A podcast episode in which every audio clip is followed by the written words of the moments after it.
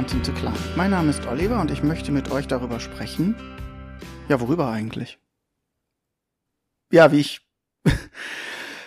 ja, warum das die letzten Monate mit dem Podcast nicht so gut geklappt hat.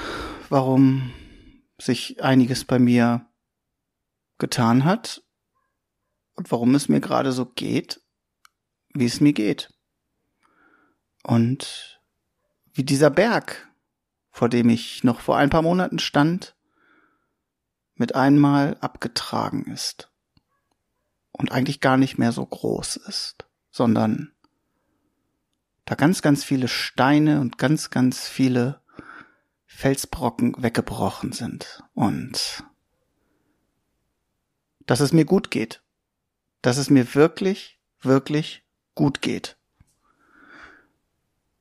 Was ist passiert? Ich ähm, habe ja im Dezember ein paar Folgen aufgenommen und dachte eigentlich, dass es ja jetzt so weitergeht, dass ich mir so ein paar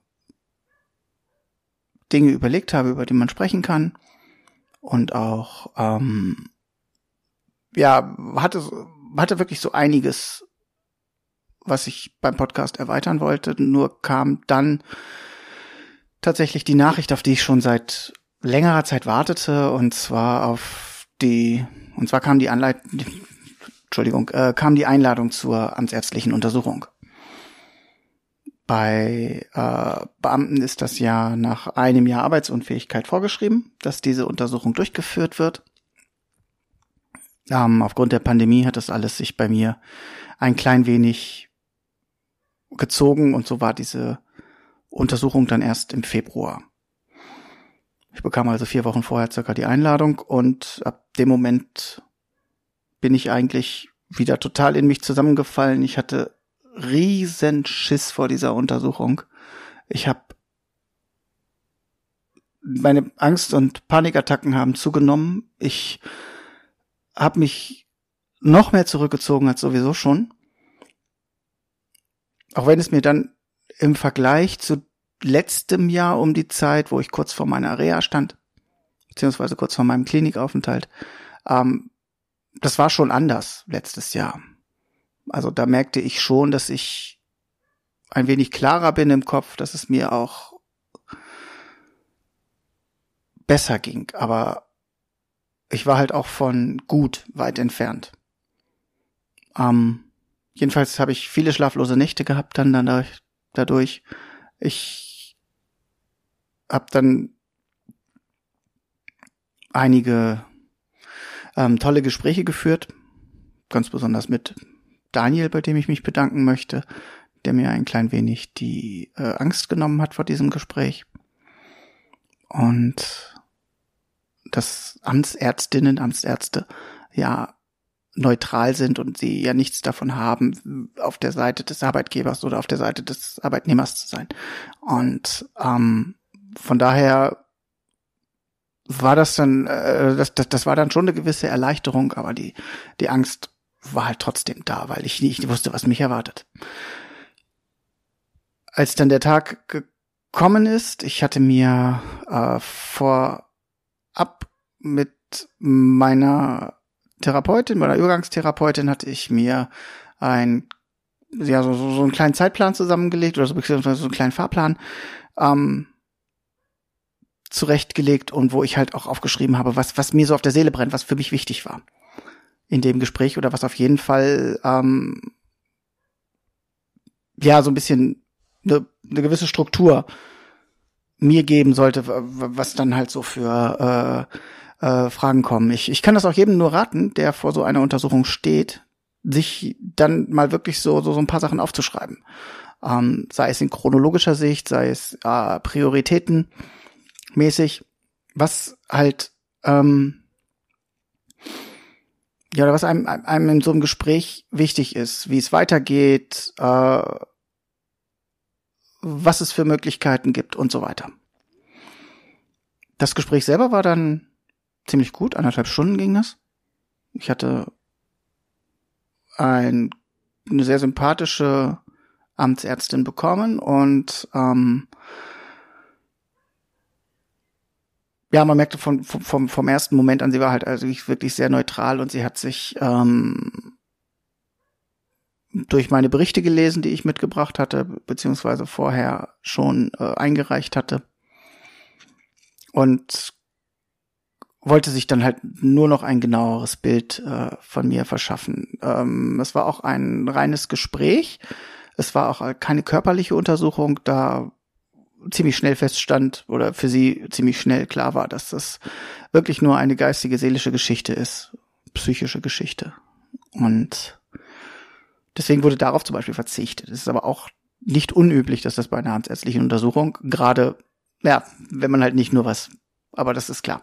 So, ähm, was ich sagen wollte. Wir sind bei dem Gespräch übereingekommen, oder beziehungsweise sie hat dann vorgeschlagen, dass man mich erstmal für ein Jahr in Ruhestand versetzen sollte weil nicht absehbar ist, ob ich, also, ob ich das hinkriege. Und ich habe das erstmal für mich abgelehnt und habe gesagt, so nein, das, das möchte ich auf gar keinen Fall. Ich weiß, dass das mit erheblichen finanziellen Einbußen zu tun hat oder zusammenhängt und ich, ich möchte das nicht. Ich möchte gerne, ich habe mir eine Deadline gesetzt, ich möchte gerne zum ersten Achten wieder anfangen. Aber halt nicht dort, wo ich bisher gearbeitet habe, sondern ich möchte woanders hin. Ich kann mir nicht vorstellen, zu meinem alten Arbeitgeber zurückzugehen. Ich möchte gerne was anderes machen. Gut, hat sie gesagt, den Wunsch nimmt sie auf. Und ähm, wir werden dann sehen, was dabei rumkommt. Sie muss das dann noch in ihrem Team besprechen und alles. Es hat dann noch circa vier bis fünf Wochen gedauert, bis das Gutachten der Amtsärztin dann vorlag. Ich hatte einen fantastischen Tag mit meinem großen Sohn. Wir waren viel unterwegs und das war wirklich großartig. Es war einer dieser Tage, wo du denkst, oh ja, Wetter ist gut und es passte einfach und es war wirklich schön. Und dann kommst du abends nach Hause und dann liegt da dieser Brief und da steht dann drin, die Empfehlung ist, mich für ein Jahr in den Ruhestand zu schicken und dann nach diesem Jahr neu zu schauen. Das war natürlich erstmal ein Schock und ich habe so gedacht, so von wegen, ja, was soll der Mist? Warum wird mir jetzt irgendwie, ich hätte so einen schönen Tag, warum kann man mir nicht mal einen schönen Tag gönnen? Warum muss man mir wieder und wieder in die Fresse hauen?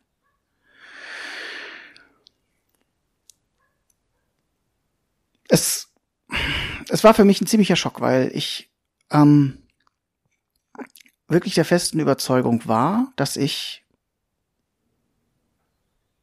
im Sommer wieder so weit bin, dass ich wieder einsteigen kann, dass ich wieder zurückgehen kann. Oder beziehungsweise zurück in meinen alten Job, nicht zu meinem Arbeitgeber, aber zu meinem alten Job. Aber als ich dann so eine Nacht drüber geschlafen habe, merkte ich dann mit einmal und dachte so, nee. Bin ich eigentlich bescheuert? Das ist doch eigentlich das Beste, was dir passieren kann. Klar, das Finanzielle, das müssen wir erstmal regeln. Das, das müssen wir irgendwie hinkriegen. Wenn ein Drittel, mehr als ein Drittel meines Geldes fällt mir weg. Ähm, das müssen wir hier regeln mit Haus und, und, und Kindern und, und allem drum und dran und meiner Frau, die äh, nicht Vollzeit arbeitet. Aber eigentlich ist es doch so, ich kann dann da machen, was ich will. Ich kann mich völlig neu orientieren. Ich kann, ich kann ohne Druck an mir arbeiten, an meiner Gesundheit arbeiten und halt machen, was ich möchte. Ich wäre freier. Ich, ja, und, und der einzige Druck, den ich hätte, wäre, dass ich dann im nächsten Frühjahr wieder zu so einer amtsärztlichen Untersuchung muss. Und äh, ja, und wenn ich jetzt aber erstmal irgendwie mich für ein Dreivierteljahr oder so komplett neu strukturiere, was soll da passieren? Und das waren dann so die Gedanken, die mich in den nächsten Tagen so ein klein wenig äh, umtrieben und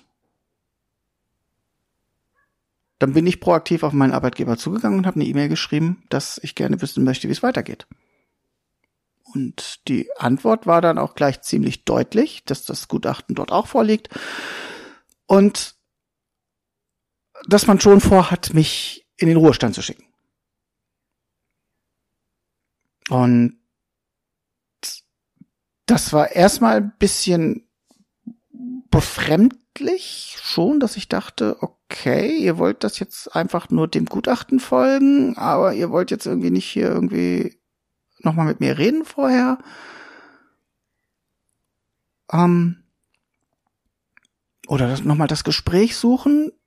Nö, wollten sie nicht. War aber auch okay. Ich, ich, ich, ja, ich muss dann ja sagen, wie es dann gelaufen ist. Ähm, ist es dann ja super gelaufen. Meine, meine Panik war dann nur, weil weil es dann schon Anfang April war äh, oder Ende März, Anfang April war, ähm, dass wenn sie es tatsächlich zum 30.04. machen, wenn sie mich in diesen in den Ruhestand zum 30.04. versetzen, ob das rechtzeitig was wird mit ähm, meiner mit meinem Versorgungsbezügen, mit meinem sogenannten Ruhegehalt. Äh, das war für uns, das wäre für uns echt ein Riesenproblem gewesen, das zu handeln. Und da, als ich dann die Nachricht bekam, dass ähm, ich zum 31.05. in den Ruhestand versetzt werde, war das für mich der befreiende Moment, auf den ich seit Jahren gewartet habe.